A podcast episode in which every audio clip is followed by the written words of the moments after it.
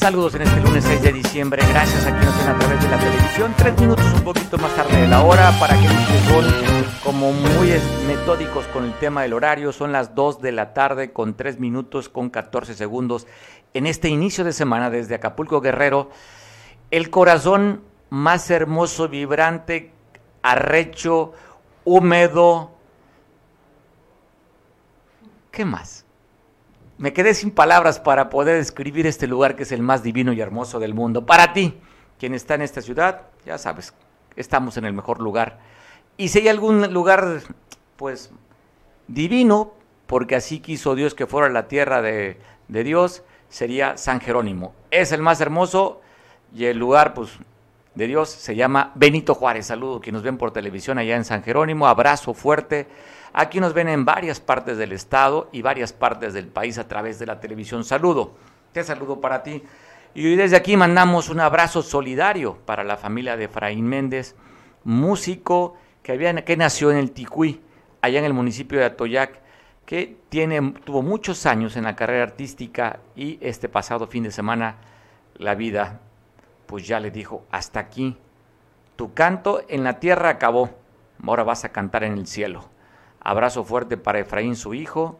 Abrazo fuerte para su familia. Y ahí vemos en este, en este video, para recordar a Efraín Méndez, el líder de los Frais, que ahí está cantando, cantando en la tierra y que seguramente estará cantando también allá. Para los que se adelantaron, sus éxitos en el cielo cantará Efraín. Abrazo fuerte para su familia y un abrazo fuerte también para todos los músicos de la costa que lamentan el fallecimiento de este amigo líder, activista, conocido también desde muchos años. Abrazo para su familia. Y bueno, hablando de cosas, ya sabe, la vida es así, alegría y muerte. También hoy vengo de un funeral y aprovecho mandar también un abrazo a la familia de mi compadre Lucio Galeana, a su hermano Marco, a Freddy, a su hermana, a su hermano el doctor, quien hace unas horas fueron a, a dejar los restos al Panteón Municipal de Atoyaga, a la doña Toñita. Abrazo fuerte para mi compadre, sus hermanos, sus nietos, familiares y amigos también, que tuve la oportunidad de saludar ahorita en la mañana en Atoyac. Pues lamentamos, lamentamos la pérdida de doña Toñita, una mujer incansable, una mujer de verdad admirable. Hace muchos años se quedó viuda y ella sola, con su trabajo, la pasión y el compromiso que le daban sus hijos, se mantuvo firme, alegre, entusiasta y levantó a sus cinco hijos y le dio carrera a sus cinco hijos. Pues un reconocimiento desde aquí a esa madre abnegada, amorosa doña Toñita, que hoy sus restos están descansando en el Panteón Municipal de Atoyac. Para su familia, un abrazo también con afecto para todos ellos, con los que yo he tenido muchos años de convivir y cuales tengo un gran afecto para ellos. Saludos de parte de la familia de Beu, de parte de la familia Radilla Flores, para la familia de mi compadre Lucio y sus hermanos. Pues bueno, le digo, la vida es así, de altos y bajos. La vida no se puede entender sin esta dualidad, alegría, dolor, noche y muerte. Y estamos en un mes de que debe, de ser de reflexión y de amor, porque hace más de dos mil años, para aquellos que profesamos la fe católica o la fe cristiana, recordamos el nacimiento de Cristo. Llevamos un calendario en el que tampoco coincide con, con el, el nacimiento de Cristo. O sea, simplemente es una forma de recordarlo. Tampoco nos, los libros dicen que nació un 24 o un 25 de diciembre. Pero no, es, no importa el mes, no importa el año. Es una forma de recordar a, un, a una persona que es eterna. Dios es eterno, así es que no podemos contarlos con días o con años. En este mes, que lo recordamos a través de símbolos, como es el nacimiento, como es también el pino de Navidad. Y el pino de Navidad se tiene que encender pero en Tula Hidalgo dijeron, mira, en lugar de encender, hay que incendiarlo.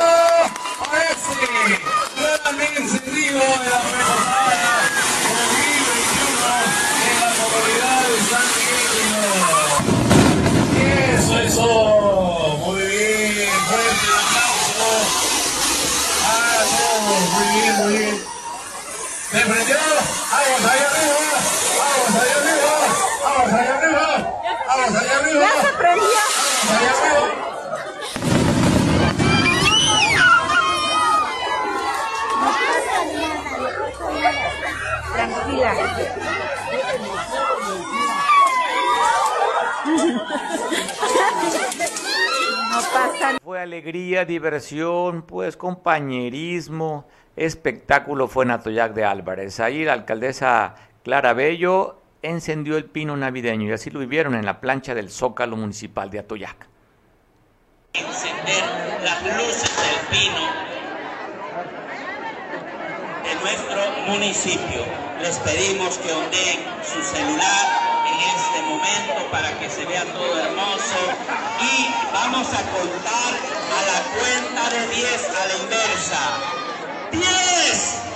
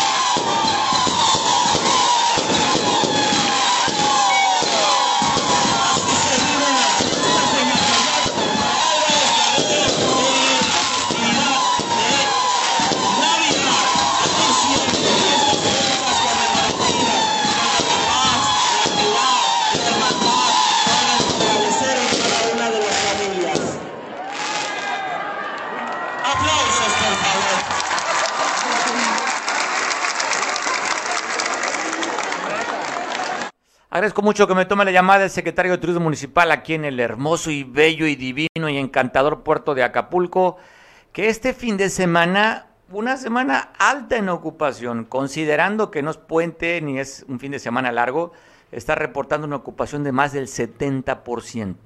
Varias actividades, el Tour del Sol, el espectáculo del trópico, en fin, pues un dato buenísimo para la recuperación económica del puerto. ¿Cómo estás, David? Te saludo, muy buena tarde.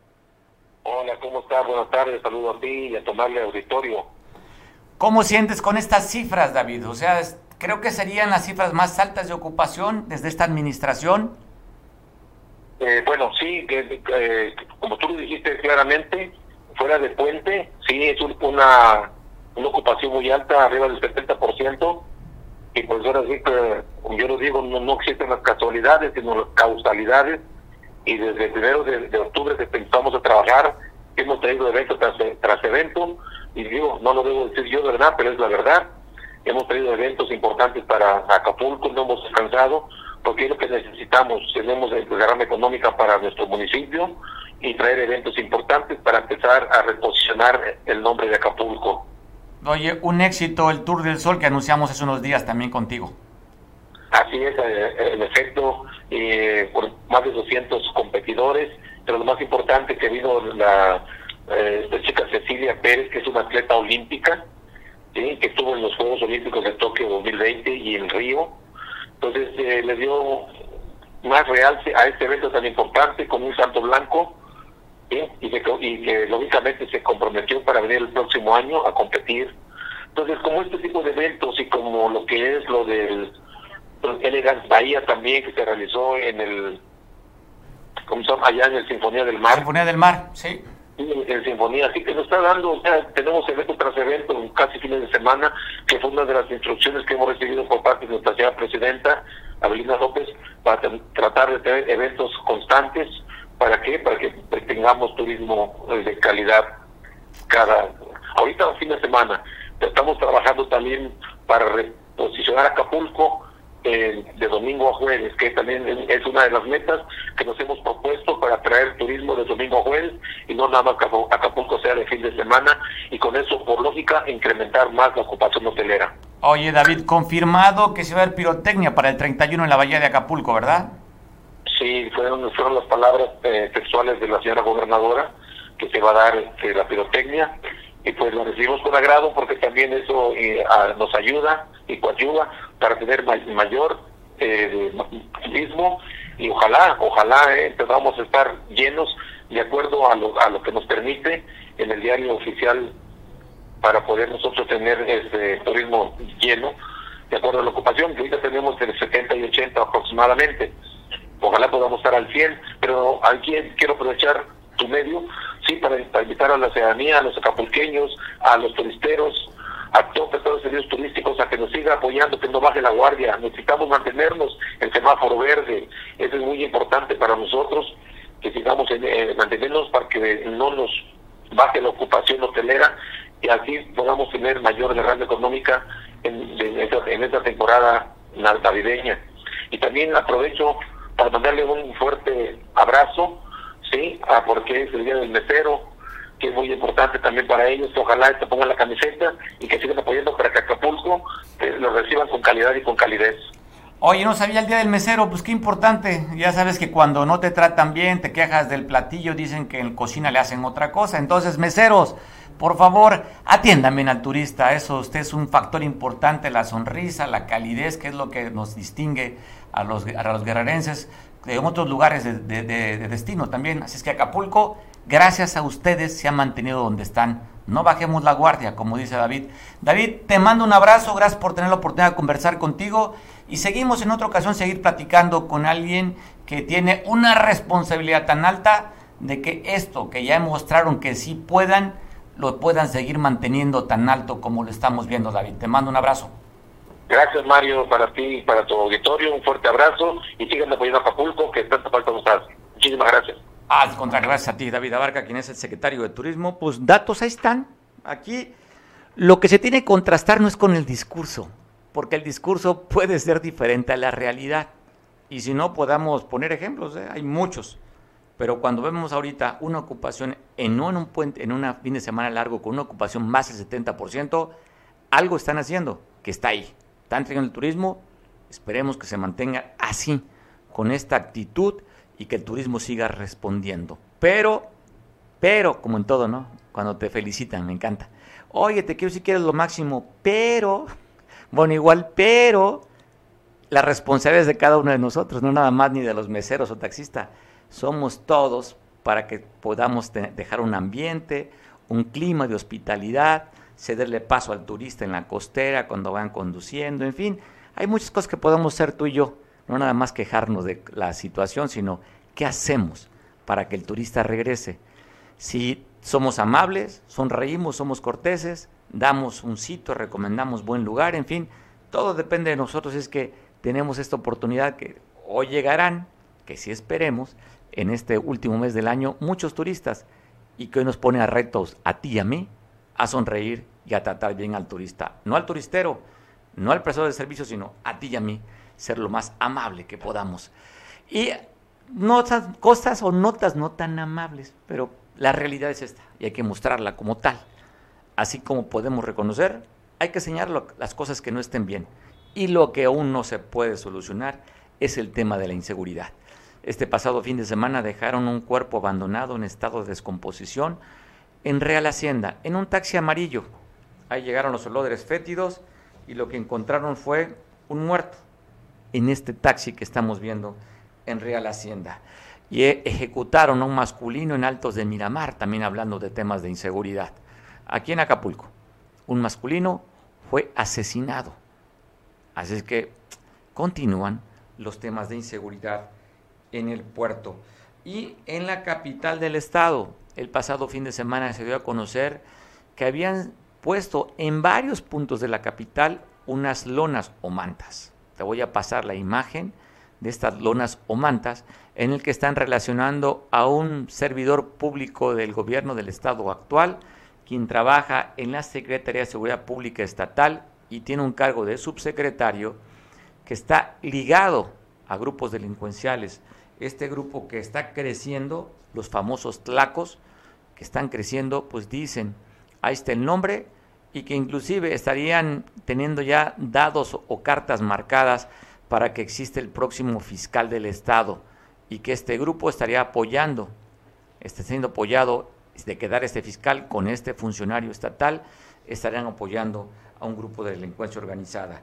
Elementos de la Policía del Estado y Policía Municipal fueron al lugar a retirar estas mantas como la que usted está, usted está viendo. Esto sucedió en la capital del Estado. Y sigo en Chilpancingo, donde elementos de la policía corretearon a dos sujetos, una moto itálica, los capturaron, le encontraron una subametralladora, una pistola y además un artefacto explosivo de fabricación casera. Estos dos señores fueron detenidos en la capital del estado, si usted los identifica, ahí está con esta super, con esta subametralladora y con un, de acuerdo al boletín, con un artefacto explosivo de fabricación casera. Y aquí en Acapulco, vecinos de la colonia Progreso se quejan de los malos olores, olores fétidos que están oliendo, que están percibiendo en sus hogares en el CEMEFO. Dicen que aún no han de haber resuelto el tema de las cámaras de refrigeración. Algo está sucediendo porque despide un olor insoportable a los vecinos. Ya están pidiendo inclusive que se ha retirado de esta zona la CEMEFO por, los, las molestias que causan con el olor de los cuerpos ahí en estados de descomposición y que generan una cuestión de insalubridad a los vecinos de estas instalaciones de la Fiscalía General del Estado. Y otras cosas que en Guerrero, pues, por mucho que se abone, por mucho que se diga que somos un lugar divino para vacacionar, lo más importante es la conectividad. Una de las conectividades donde más llega turismo al estado es a través de la autopista del Sol, hoy otra vez bloqueado en el parador del Sol. Ahora trabajadores del sector salud están pidiendo que a cinco mil trabajadores les den su base, que ya los formalicen cinco mil trabajadores. Y pues para hacer presión, ¿por qué no? ¿Por qué no fastidiar y molestar nada más a un sector de la población? Porque alguien dirá, pues yo no ocupo la carretera, ¿eh? yo estoy aquí en Acapulco, en mi pueblo, en mi casa, no tengo nada que ir a hacer a Chilpancingo, atravesar el estado, pues a mí que se pongan una, dos, tres horas me vale gorro. Pues sí, a todos nos afecta este tipo de manifestaciones porque lo que hace es avientar el turismo. Y el turismo de forma algunos directa, a otros indirecta nos beneficia. Y mientras no tengamos un Estado en paz, porque lo que hacen este tipo de manifestaciones es violentar el Estado, pues no podemos estar, no vamos a salir de este cabuz, como decía un político, en el cabuz de la educación, en el cabuz de la economía. Tres estados son los más pobres, Chiapas, Oaxaca y Guerrero. Y coincidentemente en los tres estados hay problemas de manifestaciones, problemas de bloqueo, toma de instalaciones. Pues ya no, no ¿qué le puedo decir del nivel educativo? Usted lo sabe mejor que yo. Pero ahí están trabajadores de la salud que pueden tener razón o no, es entendible su lucha, pero cuando hablamos siempre de la parte egoísta, es donde sí tenemos que señalar. Me vale gorro los demás. A mí me interesa que me resuelvan estas 5 mil estas cinco mil plazas que me contraten, lo que pueda afectar a los demás, que vayan a Chihuahua un baile. Eso es el mensaje que nos mandan los que toman las carreteras y se manifiestan. Me vale más tu vida, lo que tú piensas, lo que sientes, lo que te pueda afectar. Lo más importante y el más ching soy yo. Y como chingón que soy, tomo la carretera tomo las avenidas y tú vete a chiflar pinole a donde quieras. Pues bueno, quien se manifestó, afortunadamente lo hace de una manera responsable porque no tomó ninguna vía de comunicación. Marco Antonio Suástegui se puso enfrente al asta bandera y ahí está exigiendo nuevamente que aparezca con vida su hermano, el hermano Vicente, hermano de Marco, este luchador de la de opositor de la presa La Parota, y también en este mismo lugar gritaron algunas consignas de otros desaparecidos, pero la preocupación de Marco es la aparición con vida de su hermano, que aún a varios meses no lo han encontrado. Así se manifestaron hoy por la mañana en el asta bandera. Y mire, este conductor irresponsable atropelló a una madre con su bebé. Afortunadamente fue detenido. Esto fue en el Estado de México. Te pongo las imágenes de este conductor donde fue detenido. Así sucedieron los hechos allá en Ecatepec.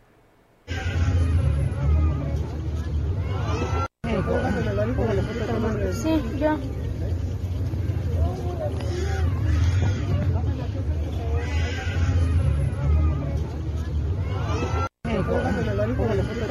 Sí, yo.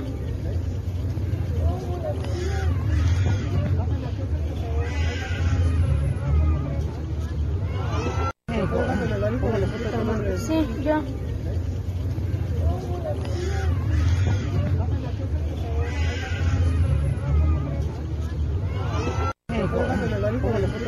Sí, yo.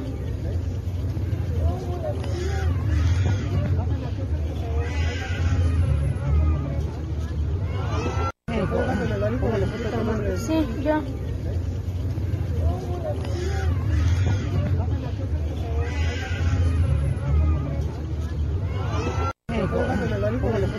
Sí, yo.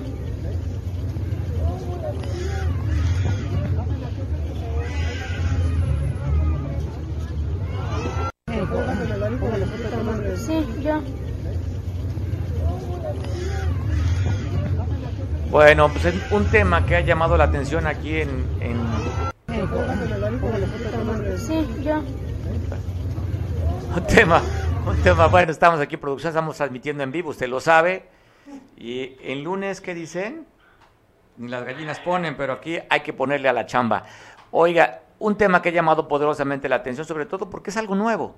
Han llegado caravanas migrantes haitianos, cubanos, venezolanos a Acapulco. Ya van en dos ocasiones. El lunes pasado reportaban que en la terminal de Sega de Oro en Cuauhtémoc había cerca de 80 personas, familias completas de haitianos. También reportaron que en Estrella Blanca, en la terminal frente al Parque Papagayo, también estuvieron allí. hablamos de una manera este, muy sofisticada, estuvieron pernoctando allí una caravana de inmigrantes. Pues bueno, para entender esto que es nuevo, pues platico con Enrique Castillo, que nos da su punto de vista sobre esta cantidad de, inmigrantes que están haciendo su trámite en el Instituto Nacional de Migración y que inclusive hasta montaron una carpa ahí en la glorieta de Costa Azul frente a lo que era el Sisi, ahora Parque El Rollo.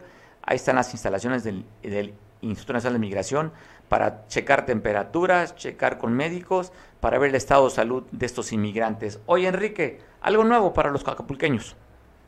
Eh, sí, sí, claro que sí es algo nuevo, pero fíjese que lo interesante aquí son las reacciones que estuvieron después de la reunión eh, del de, TEMEC.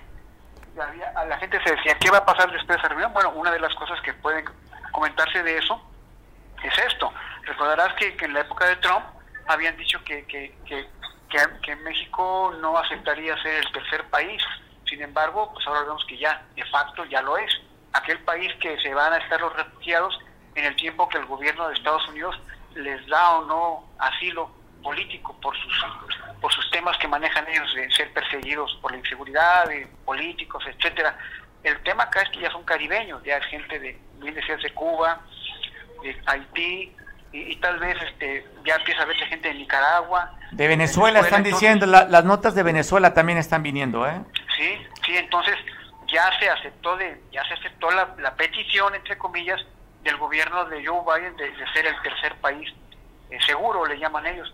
Entonces digo que no le echemos la culpa a Trump ni nada, sino que ya el, el, gobierno de México ya ya ha aceptado la petición entre comillas del gobierno de Joe Biden para que esa gente permanezca en territorio mexicano. Y entonces ahora lo que hacen es repartirlos. E incluso se dice que les preguntan, ¿a, a dónde se quieren ir? No, pues no, no falta un grupo de, de 150 gentes, que es la que se dice que está aquí en, en Acapulco, que dijo, pues queremos conocer Acapulco, ya como turismo, ¿no?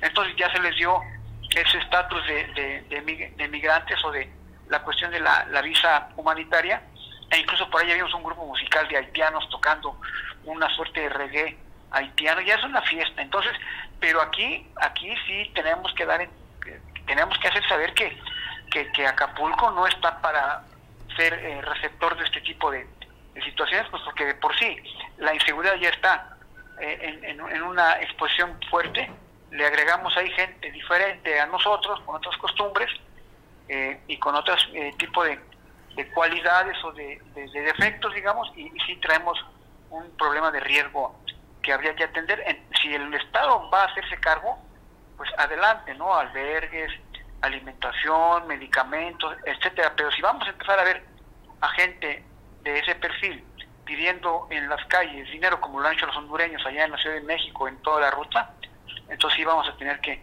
que, que hacer saber al gobierno que pues que no hay algo que esté a fin, no dejamos de ser solidarios con la gente que se mueve por el bien de su de sus personas, de sus familias, pero también sí estar atentos a los temas de manejo porque tiene que ver con la seguridad nacional, con el tema de soberanía, de, gobernabilidad, entonces sí sí habría que tomar nota de, de, de estas situaciones, estimado.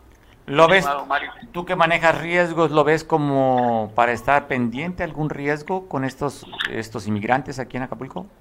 Sí, sí lo veo. Primero porque el foco, el foco de atención está en ellos. E imagínate si alguno de ellos este, es secuestrado, es este, ultimado, es X, afecta a nivel nacional, internacional.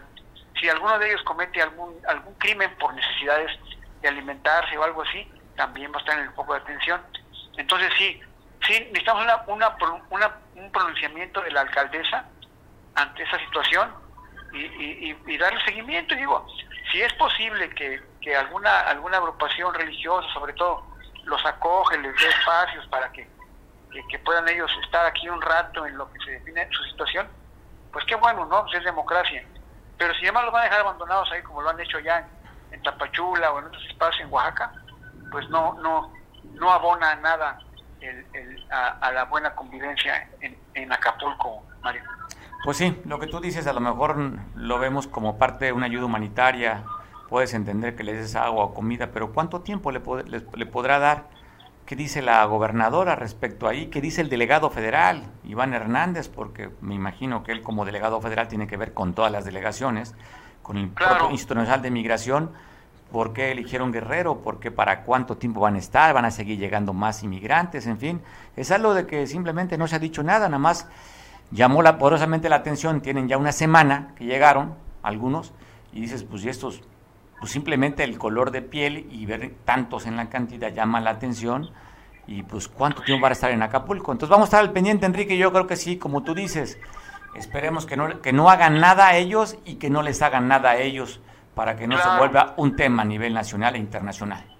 Y ahora no faltará quien diga en Tlapa o en Malina o en espacios así que están marginados, que digan, oye, pues entonces déjame refugiar también a mí allá, déjame ir para allá, dame de comer, alimentame, medícame y ponme al, al tanto. Hay mucha, mucha especulación que se puede dar en torno a esta supuesta ayuda humanitaria, mi querido Mario. Pues no- algo nuevo, Enrique, llama la atención. Estaremos al pendiente y haremos contigo por si acaso hay algo más que comentar. Te mando un abrazo, Enrique. Gracias, felicidades. Igualmente, Enrique Castillo, usted lo ve, un punto de vista diferente para que usted también haga su propio análisis.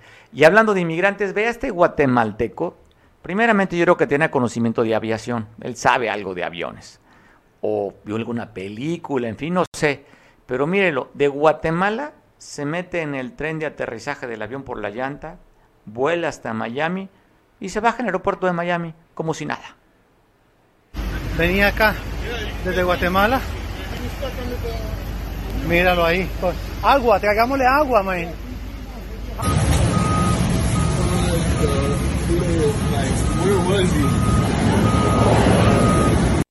Pobrecito, acabo de llegar.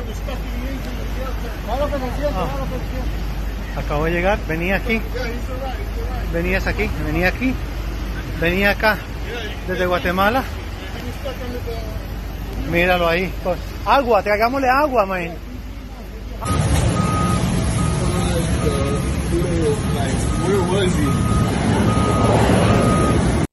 Pobrecito, acabo de llegar. Ah. Acabo de llegar, venía aquí. Venías aquí, venía Agradezco mucho tener la oportunidad de conversar porque el viernes nos quedamos pues ni a medias, tocamos algún tema corto. Víctor Cardona, quien es cronista de la ciudad, el día 2 de diciembre se, recuerda los, se recordó los 47 años del asesinato de Lucio Cabañas.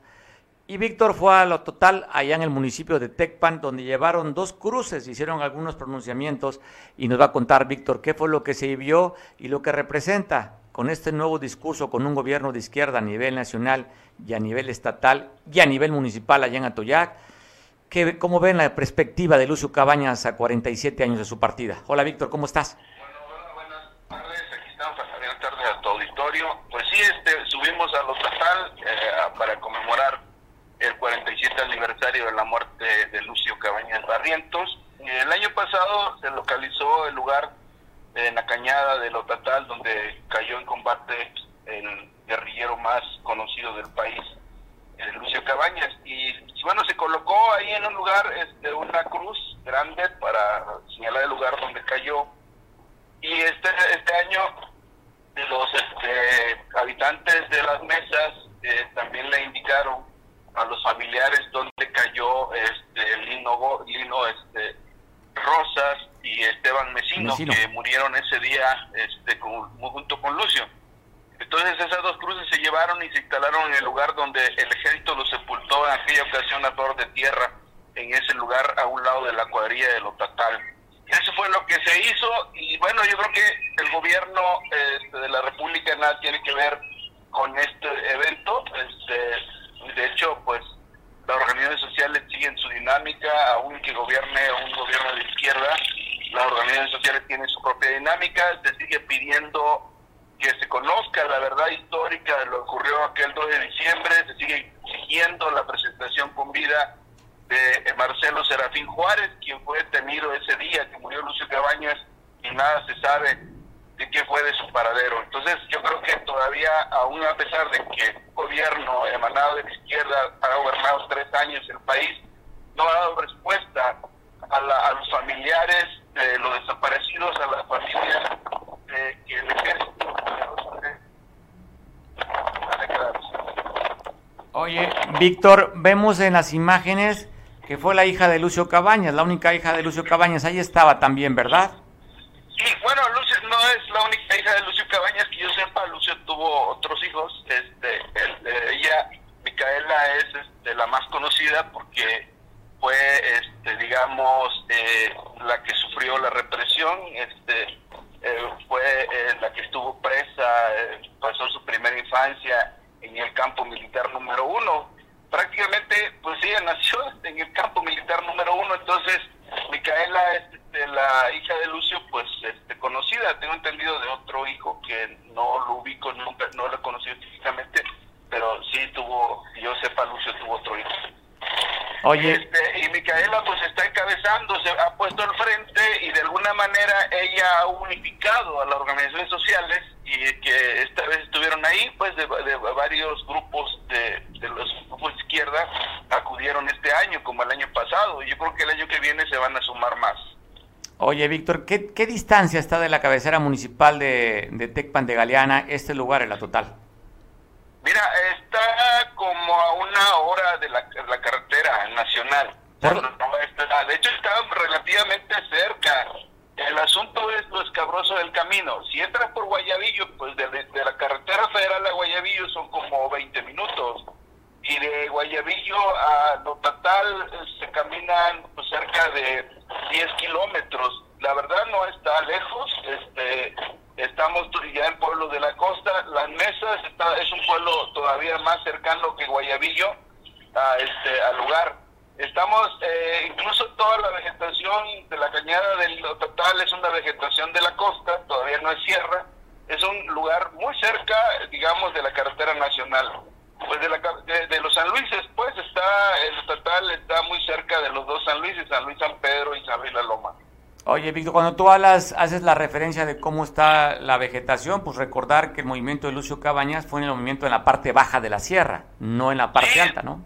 Así es, Lucio no se movió más allá de dos horas de la carretera nacional, o sea, siempre estuvo en lo que llamó parte media de la sierra y parte de la costa, pues no fue un movimiento que se haya desarrollado, en, este, digamos, en la parte fría, más bien se desarrolló en la zona templada. De, de la costa de, de Guerrero. Oye, pues que además ahí es, en esta franja es la zona pobre también de la propia parte hacia la sierra, la parte alta, pues ya tienen Sí. otro tipo de ingresos, y esta zona es la zona pobre, por así decirlo, Es que la zona que, donde se produce maíz, esa es la zona del granero, se dice el granero de, de Guerrero, el granero de la costa, es donde se produce maíz, frijol, ajonjolí. Son las zonas, pues sí, parte media de la sierra. Oye, Víctor, otra cosa para poner en contexto a la gente, cuando matan a Lucio Cabañas, ¿tiene que ver con el rescate o después del Eh, rescate no. de Rubén Figueroa? No, no, no, a Rubén Figueroa lo rescataron eh, eh, la Pascua, cuando un grupo de guerrilleros ya lo lleva caminando a la carretera para liberarlo. Entonces prácticamente lo rescatan, acá él lo rescatan a la altura de Zacualpa, si conoces la costa grande, bueno, tú eres de por acá, y este, en- arriba desde el Huicón, arriba de, ahí están las Pascuas, está como a, ¿qué? Te diré como a una hora y media de Zacualpan caminando. Entonces ya, de hecho ya faltaba poco para llegar a la carretera para liberar a Rubén Figueroa cuando el ejército lo rescató, este, con, sin ninguna consideración, sin pensar de que estaba ahí el senador, pues morterearon este, a la guerrilla y arriesgaron la vida de todos los que estaban, que estaban pues secuestrados por la guerrilla. Lucio murió del otro lado, totalmente, en el municipio de Tecpan de Galeana. ¿Qué fecha de diferencia hay? Porque hablan de una traición también, ¿verdad? Dicen que alguien lo Sí. traicionó a Lucio. Así es, este, de hecho, pues sí hubo una traición, el grupo con el que llegó allá, que era un grupo de los corales, este, un grupo armado de ahí de los corales, que ya estaba luchando desde antes por la, la- el respeto a la madera, pues en el momento en que el ejército los aprieta, detiene a, la, a familiares de ellos, pues en ese momento pues eh, deciden entregar a Lucio. O sea, lo, lo cambiaron por los familiares detenidos. Y este y bueno era un grupo que de alguna manera pues no tenía una formación ideológica. Había un compromiso con- en, contra de la madera y Lucio pensó que podía confiar con él- en ellos y, y finalmente lo dejaron solo. Y en lugar de guiarlo hacia la sierra lo guiaron hacia el bajo y lo entregaron al ejército Oye, pues iba muy poca gente en esta parada militar con Lucio, ¿verdad? Iban que hablan de cuatro personas con él o hay más gente que fue de, de levantar. No, de hecho, eh, con Lucio, pues hasta ahorita, desde que yo tenga entendido, por ejemplo, había dos guerrilleros que murieron fusilados en los corales. El ejército los atacó el, el 30 de noviembre en los corales. Allí este, Lucio salió huyendo. Ahí eh, detienen a dos guerrilleros de Atoyac, por cierto, no sé, Crispín Hernández Monje. Muere fusilado ahí. Este otro que se, se, no, se llamaba Ricardo eh, fue asesinado también ahí. Y Lucio ya se viene con tres guerrilleros de Atoyac rumbo a la- hacia pues, a Lotatal. Y es obvio, no él venía con, eran cuatro con él, pero aparte del grupo de los corales eran muchos guerrilleros, como 12 se habla. Entonces era un comando, pues digamos 12 más 4 de 16 personas armadas que venían, salían huyendo de los corales. Lo que pasa es que al llegar a Lotatal, pues ahí el grupo de los corales decide dejarlo solo y de alguna manera entre con la ayuda del comisario de Guayabillo pues lo entregaron al ejército. A 42 años, 47 años, ¿verdad? Esa es la fecha exacta. 47 años ya, este pues todavía eh, sabemos verdades a medias. Ahí el, eh, por ejemplo eh, se mostraron algunas fotografías, no sabemos qué pasó con el cuerpo de Marcelo Serafín Juárez, pero aparte en las fotografías del ejército eh, se toma con donde presenta a Marcelo Serafín Juárez ahí como trofeo, hay, hay más detenidos. Se puede ver que hay más civiles ahí. Entonces no sabemos quiénes son esos civiles, de dónde los agarraron, de dónde los traían, de dónde los sacaron. Se habla que cuando bajaron el cadáver de Lucio Cabañas en el helicóptero, también en ese mismo helicóptero trajeron a Marcelo Serafín Juárez y también traían a unas muchachas ahí en ese helicóptero. Entonces no sabemos quiénes eran las muchachas y qué pasó con el cuerpo de Marcelo Serafín, si lo ejecutaron, dónde lo enterraron. Todas estas cuestiones no sabemos aún a 47 años de, del acontecimiento. Oye, Víctor, y pues bueno, después de la muerte de Lucio Cabañas, pues lo sepultan en el Panteón de Atoyac. Recuerdo cuando estaba de alcalde eh, el doctor Chico Hernández, de Ajá, tesorero, de, tesorero estaba Régulo Fierro, pidieron el espacio, llegó el ejército y de manera pues anónima lo sepultaron. Mucho tiempo estuvo abandonado Lucio abajo de otro cuerpo que habían sepultado arriba y después Sí. se sabe la ubicación, exhuman el cuerpo que estaba arriba, la caja que estaba arriba y después ven el cuerpo de Lucio, el ADN de su hermano de su hija, pues coincide con Lucio Cabañas. Así es. Bueno, de hecho, adiós. De hecho, siempre se supo que Lucio estaba ahí, el ejército nunca admitió, dijo que ahí estaba. El asunto es que la gente no creyó de que Lucio estuviera ahí porque la, la, la tumba era muy chica y el, el bulto de tierra que se hizo al enterrar fue muy muy poco. Entonces lo, lo que pasa es que lo enterraron pues nada más envuelto en una sábana y pues lo apisonaron y además no lo enterraron acostado, quedó como este, encorvado el cuerpo de Lucio. Por eso es que la gente creía que ahí no había nada, pues. Pero ahí siempre estuvo el cadáver de Lucio. Posteriormente se enterró una persona arriba y pues este sirvió como resguardo, ¿no? Para que no se modificara la tumba. Fíjate, ahí me comentó justamente el do- doctor Chico, que en paz descanse, el cual aprovecho mandar saludos a, sus- a su hijo Humberto, eh, que a él le avisaron, y el ejército le habló y le pidió un espacio. Él le encomendó a alguien de su confianza, no quiero revelar el nombre, me lo dijo a mí, pues no lo quiero revelar, que le dijo, oye, te encargo Se que hagas...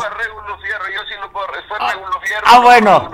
Ah, bueno, tú lo revelas, que le pidió que le hiciera, pues que iban a enterrar a Lucio.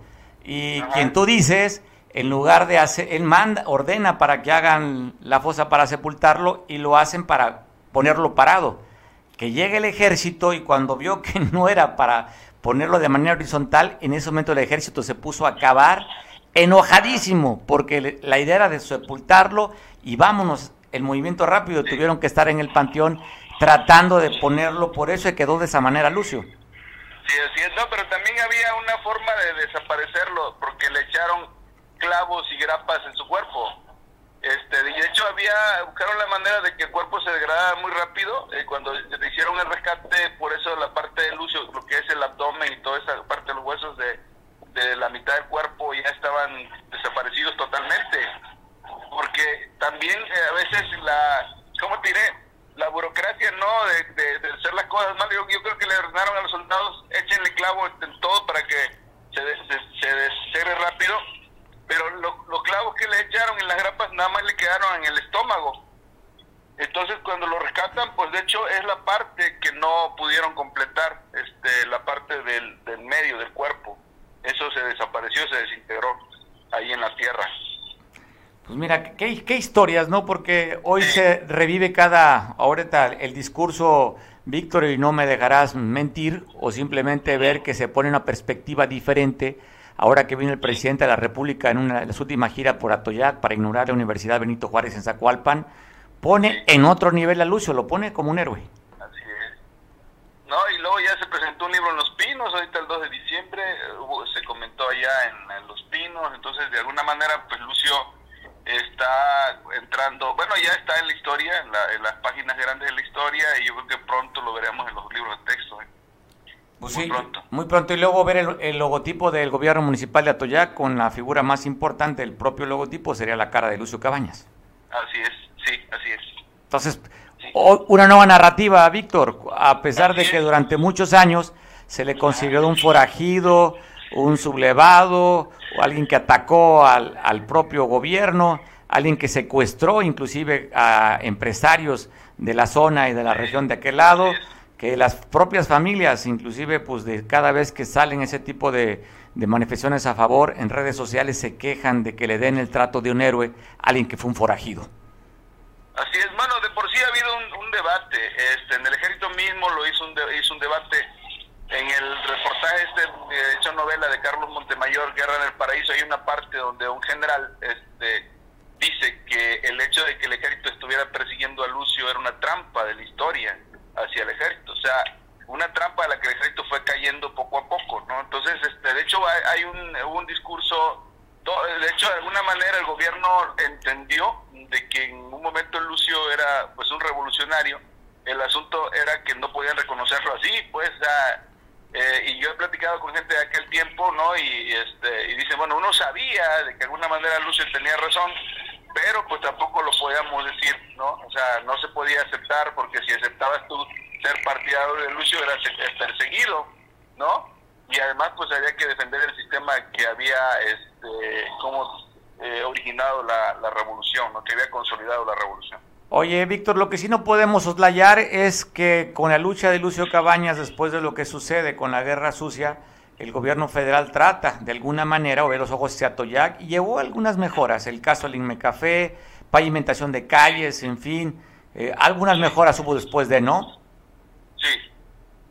Sí, así es. Este, hubo alguna, bueno, en lo material, pues se construyó la presa derivadora, el, los canales de riego, se, mejoró la infraestructura para el café, eh, se dieron créditos, una serie de, se construyeron carreteras, teléfonos, centros de salud, escuelas. Pero lo más importante de, de lo que sucedió con la guerrilla de Lucio Cabañas, pues fue la reforma política, sí, la apertura democrática con la reforma que dio en 1979, que fue la que consolidó el Estado democrático que ahora vivimos. Yo creo que ese es la, el principal logro de la guerrilla, es la reforma electoral de 1979. Mira qué interesante, la perspectiva es mucho más amplia entonces. Así es. Mucho más amplia. Así es.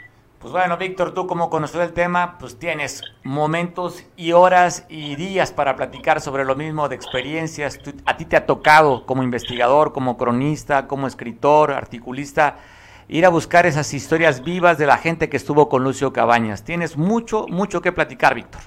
Así es, podemos seguir platicando cualquier día y eh, ya ves, hicimos ese reportaje que hasta ahorita, la entrevista que hicimos sobre Lucio Cabañas, que te agradezco, que ha sido pues en internet muy conocida, donde quiera que voy la gente me habla de esa entrevista y este y pues a ver qué día hacemos otra, ¿no? El día que guste, sí, mira, efectivamente se pueden ir a YouTube, ahí está, tuve la oportunidad de platicar con Víctor Cardona, hace ya algunos añitos atrás, Víctor, y además escogimos un lugar maravilloso, ¿no? La fábrica de helados, el, el Ticuí, lo escogimos como marco de la entrevista y la verdad está muy interesante. Si a ti te interesa verla, saber un poco más de la vida de Lucio Cabañas, la lucha, te recomiendo que metas a YouTube. ¿Cómo la podemos encontrar, Víctor? Yo la verdad este no sé cómo, ¿eh? No soy mucho de meterme a pues redes. este, en YouTube le pones Lucio Cabañas, aparecen todas las opciones y ahí viene este también esa opción de la entrevista. Yo no me acuerdo ahorita, no tengo el link. Sin embargo, yo estoy en el Facebook, me pueden escribir por inbox lo que quieran, el que guste, el, de tu auditorio. Si alguien de tu auditorio quiere saber más sobre Lucio Cabañas, yo con gusto le contesto todas las preguntas por inbox incluso le mando todo lo que tengo, todos los links y luego hasta libros que tengo en PDF. Pues bueno, está. Y también, oye, pues si tienes libros, ah, pues habría que anunciarlos. ¿Están a la venta por Amazon los libros, Víctor? No, hasta ahorita no, me refiero a libros que se, han publicado sobre Lucio. Yo tengo algo sobre Lucio que pronto voy a subir a Amazon y ahí pues lo vamos a dar a conocer más adelante. Pues me encantaría tener la primicia para la presentación del libro, Víctor. Así es, lo, lo hacemos. Es cuestión de que tenga terminado el trabajo y ya lo subimos a Amazon para que la gente lo conozca. Pues bueno, Víctor, yo creo que sin duda, no por, oye, no por luriarte, como dicen allá en la costa, yo creo que de la gente que conoce mucho de la vida de Lucio Cabañas, se ha dedicado a investigarla, serías tú, Víctor, lo cual te reconozco ese trabajo de investigación y la, y la pasión que tienes por el tema. muchas gracias. Pues sí, es un tema nuestro, el tema de Atoyac, y como cronista, pues yo creo que pues es el tema más importante, es de lo que más me preguntan y este y pues hay que meterle más tiempo al estudio del, fenómeno Lucio Cabañas y del movimiento armado socialista en México, porque pues Lucio fue el principal exponente de un movimiento armado socialista de México, pero que también había en América Latina y en el mundo, ¿no? Pues el referente, oye, el referente más importante de la guerrilla en todo el país sería Lucio Cabañas y segundo sería Genaro Vázquez Roja. Así es, Lucio y Genaro Vázquez como referente del movimiento armado socialista en México. En México, y después si lo buscamos internacional, pues tendrá que ser la imagen del Che Guevara, pero en el, en el país, esta imagen que estamos viendo en televisión ahorita en este momento, sería el hombre más reconocido, aquel que atacó al ejército, aquel que le causó bajas al ejército y que después también hubo una consecuencia, se habla de más de 500 desaparecidos hasta la fecha, Víctor. Así es, este, como mil en todo el estado y bueno, es eh, la respuesta del gobierno fue muy, este, digamos, este, dura, contundente, fue una respuesta este, muy sangrienta, eh, pues se violaron todos los derechos humanos habidos y por haber y todavía estamos esperando que esa herida se cierre, ¿no? Porque todavía hay gente que sufre las secuelas de, de esa de la persecución y sobre todo de la cárcel y también de la desaparición de sus familiares. Y oye, y hablando de desapariciones, pues tenemos que irnos al caso Rosendo Radilla, que después de la lucha, que está ligado justamente con Lucio Cabañas, después de la desaparición su hija Tita no se cansó ir hasta la Comisión Interamericana de Derechos Humanos, le ganó al propio gobierno mexicano en la época de Felipe Calderón y tuvieron que reformar varios artículos de la Constitución. A ese nivel, a ese nivel generó todo este movimiento de Lucio Cabañas, que reconoces tú la, la, la, la reforma electoral, y luego el tema todavía de más alto calado, re- artículos de la reforma, artículos de la Constitución reformados por la desaparición del caso de Rosendo Radilla. Todo, todo lo que- eh, todo lo que ha afectado, para bien o para mal, ese movimiento armado que se originó desde Atoyac. Te mando un abrazo, Víctor. Para servirle, médico, y aquí estamos en Atoyac. Cuando guste, acá nos vemos. Ahí nos vemos para echarnos una, oye, una tacita de, una, una, un, ¿cómo se llama? Un una taza de café y que me enseñes ese pasito de la grulla que ya te vieron, te vi por ahí Ay, parado en el chacuaco del Ticuí. Arriba del Chacuaco me están, me, me están queriendo demandar. Dice que yo fui, por mi culpa se cuarteó el Chacuaco, el Chacuaco que no aguantó mi Ay, Víctor. Abrazo como siempre, todo un personaje al cual, cual le- abrazo como siempre y, y sabes el cariño y el afecto que te tengo. Abrazo fuerte, Muchas Víctor. gracias, doctor. Para servirle. Pues bueno, la verdad es algo que apasiona, no sé si a ti te apasiona, a mí me genera esto también, pues, pues apasionamiento, el, muy- los movimientos armados que se dieron, después lo que vino con este partido de los pobres, lo que se generó con otro grupo también de insurrectos como fue el Ejército Popular Revolucionario, el EPR, y luego la fragmentación con el ERPI, luego el Comando de Ajusticiamiento, en fin, todo lo que se ha dado después de los cívicos, Genaro Vázquez, Lucio Cabañas y lo que también sigue los movimientos todavía a nivel estatal. No sé qué tanto estén activas las células, no lo sé. Sería interesante, es un tema apasionante si se encuentran activas, que se desactivaron muchísimas después de los 70 años de gobernar el PRI y haber ganado el PAN, se acabó el discurso del, del PRI gobierno, llegó el PAN, bajó la intensidad de los grupos subversivos, pero están vigentes, porque la lucha de, la lucha de Lucio Cabañas sigue vigente hasta la fecha. Pues bueno, te quiero contar esta historia que pasó por aquí frente a las aguas de México. Un crucero venía de Honduras. ¿Y qué creen que dentro del crucero? Pues había una epidemia de COVID-19. Así fue el apoyo que dio la Secretaría de Marina para apoyar este crucero que venían contagiados, infectados del COVID-19. Le decía que venía de Honduras, venía del sur y así fue apoyado. ¿Es todo? Estamos viendo las imágenes de este crucero donde no han dicho exactamente la cantidad de contagios que había, simplemente que se puso en cuarentena, pidieron apoyo, llegó el gobierno mexicano a apoyar a este crucero donde venían contagiados varios de los pasajeros y la tripulación con el COVID-19. Y aquí en Acapulco, largas filas para vacunarse en el Hospital Vicente Guerrero del Instituto Mexicano del Seguro Social a jóvenes de 12 a 17 años con conmovilidad. Largas y largas filas se dieron.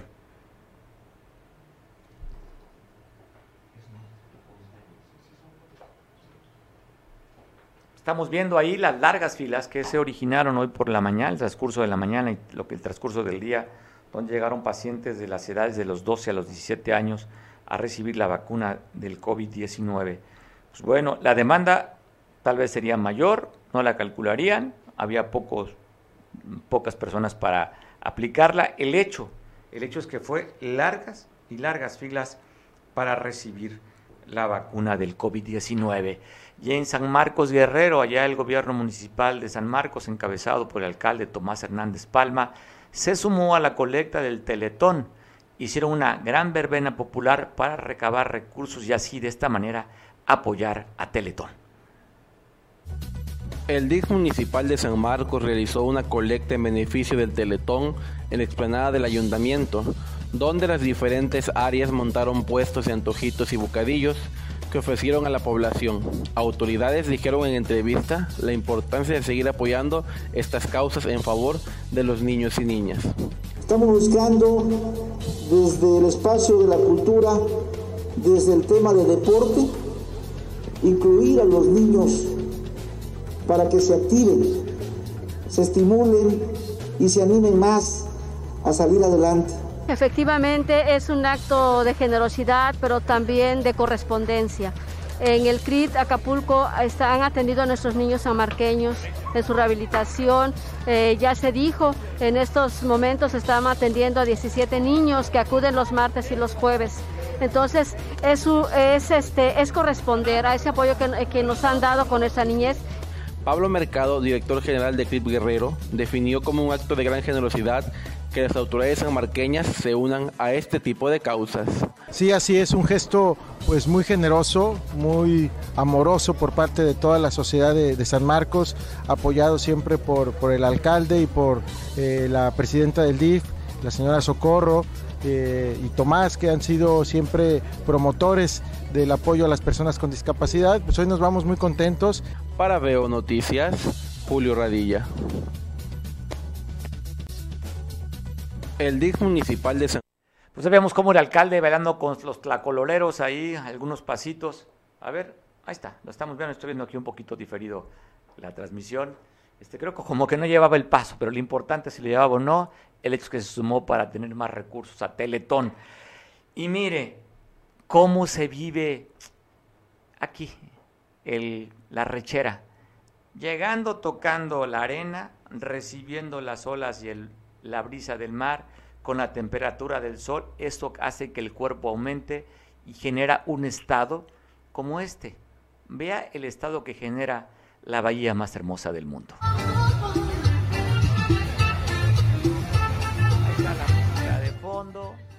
No es una pista de baile, que te ves ridículo bailando, que no lo haces bien, que no tienes cuerpo de bailarín, en fin, todo eso no importó. Lo que importó justamente es pasársela bien. Eso es lo que la gente viene a Acapulco, a pasársela bien, a disfrutar el sol, que qué otra vueltecita, venga, mira, cómo no, venga, ey, ey, ey, ey, así. Así se vive en Acapulco, vente, si, si no estás en Acapulco, vente. Esto genera este calor, la rechera. Vente a la rechera en esta semana que inicia este día 6 de diciembre.